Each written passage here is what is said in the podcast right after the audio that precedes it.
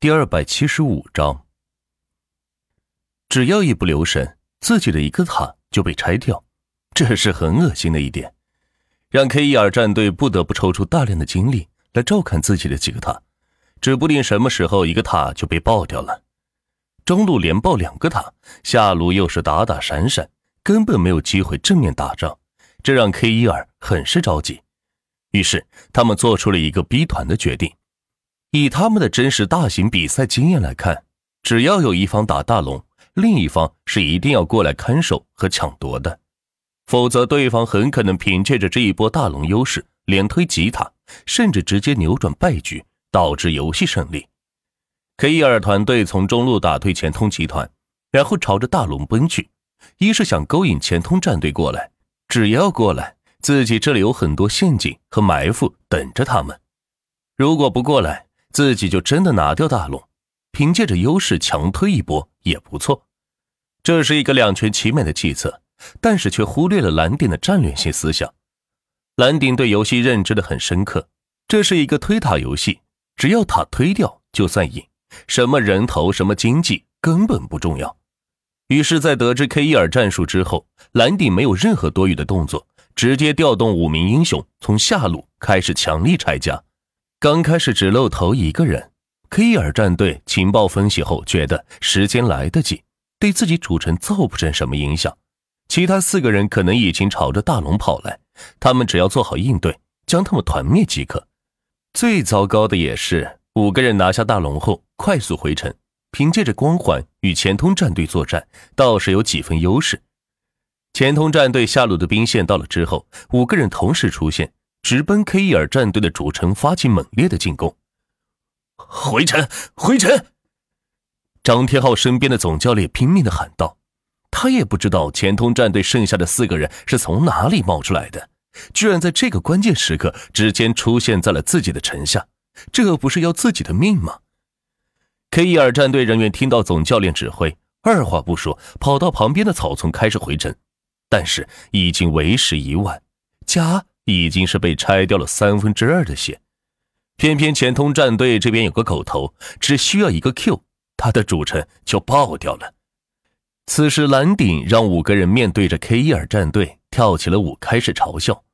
就在 K 伊尔战队闪现过来准备打击前通战队时，狗头的一个 Q 敲了下去，不多不少，正好三分之一的血，恰到好处，胜利。简通战队的游戏界面显示两个大大的字体，耶！蓝顶站起来，朝着空中用力出拳，和其他五名队员拳头是撞在一起。这可真是一场高手之间的较量。看蓝顶身边五十几瓶红牛就已经知道了，而 K 伊尔战队这边的气氛却是冰到极点。他们都知道自己的归宿。毕竟让主家输掉了一万亿，相当于两亿五千万名基层员工的月薪，这个账谁都背不起呀！不，张天浩痛苦的喊道：“本想借此机会挫挫钱通集团的锐气，谁知道自己居然变相的为钱通集团宣传了一波，让大家更加清楚的认识到钱通集团的实力，就连电竞都玩的这么溜。”而且一个晚上刷了几百亿的红包雨，这个魄力，试问自己都达不到。即使有钱，也只是跟最亲近的人分享，怎么可能跟这些陌生人？这不是浪费吗？给他们又有什么用呢？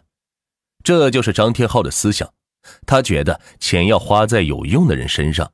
这些毫不相干的陌生人，即使给他花钱，对自己没有任何的帮助，也是白搭。与万潜要打造亿万人、亿万富翁的计划是完全不同。六六六六六，钱通集团威武！钱通战队，你们是最棒的！百亿博一万亿，真厉害呀！评论区见到钱通战队胜利后，再次迎来了高潮。钱通战队以十比一的赔率战胜了 K 伊尔战队，也就是说，那些买钱通战队胜利的人，如果买了一百块，就会赢得一千块钱。像万钱这种买了一百亿的，直接就是一千亿的收益。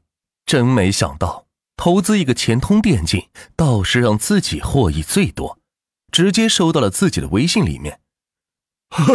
少爷，少爷，饶命啊！少爷，K 一尔战队总教练跪在地上求张天浩手下留情，但是他摇了摇头，冷冷的看着他，同时看了一眼站在角落里的管家。管家会意，来到总教练的身边，拍了拍他的肩膀，让总教练整个身体是为之一颤。生死有命，福祸在天。管家淡淡的说道。张天浩则缓缓的退出房间，接下来的事情他不愿意亲眼看到。第二天的新闻则播放到，在天浩保险公司大厦附近发现十一具男尸，死因不明。万钱又给这一波高潮推波助澜了一下，发了一百亿作为这一波观众的福利。看似很多，其实分到每个人头上只是每人分到了一百块钱而已，因为基数太大了。经过这次网络直播比赛，电竞圈的人开始关注钱通战队以及背后的钱通集团，同时也让万钱对电竞抱有着浓厚的兴趣。没想到这个游戏居然这么赚钱。蓝迪干得不错，过几天的国内顶尖级比赛我已经正式给你们报名了，到时候就像今天这样，赢得参加世界比赛的资格。说着，万钱给蓝鼎转了六亿。这样每人都能分得到一亿，也好让他们玩起游戏来是更有动力。没问题，万总，只要红牛管够，多强的对手都不在话下。蓝鼎夸下海口道。挂了电话，万钱又给新达饮料厂的负责人张涛转了一百亿，说道：“这些钱专门用来生产红牛饮料，提供给钱通战队，到时候我让你冠名电竞比赛。”哎呀，好的，万总，那真是太棒了呀！我一定生产出最好的功能饮料，供应前东战队。张涛激动的回复道：“没想到这个大佬这么有钱，只是打过两次交道，就给自己转了这么多钱。这以后要是熟悉了，岂不是更赚钱吗？这一百亿，张涛都用来研发产品的功能性，以及增加生产线，好生产出更多的饮料，供应全国市场。”并且形成有力的竞争。处理完这些事情，万钱也是有些累了，本想着去屋里睡觉，可是想到屋里还有小雪和吕依依在，难道要搂着两个姑娘睡觉吗？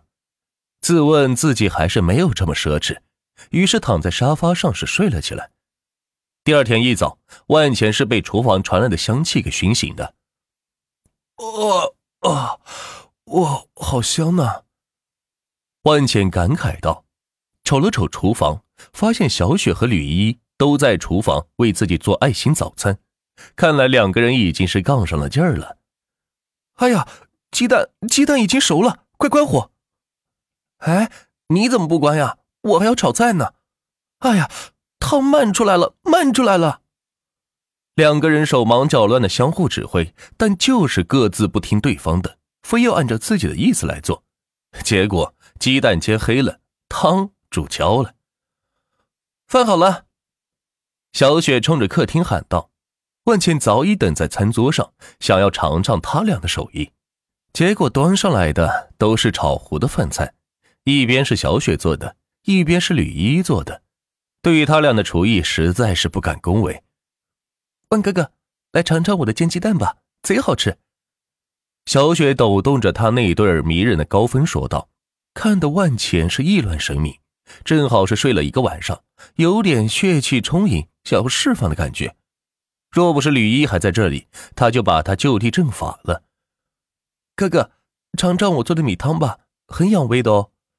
吕一也是不依不挠道：“她穿着一身墨绿色的裙子，上面则是一袭白色的抹胸，这样将上身勾勒的是一览无余。”活在这两个小妖精当中，迟早是要阵亡呢。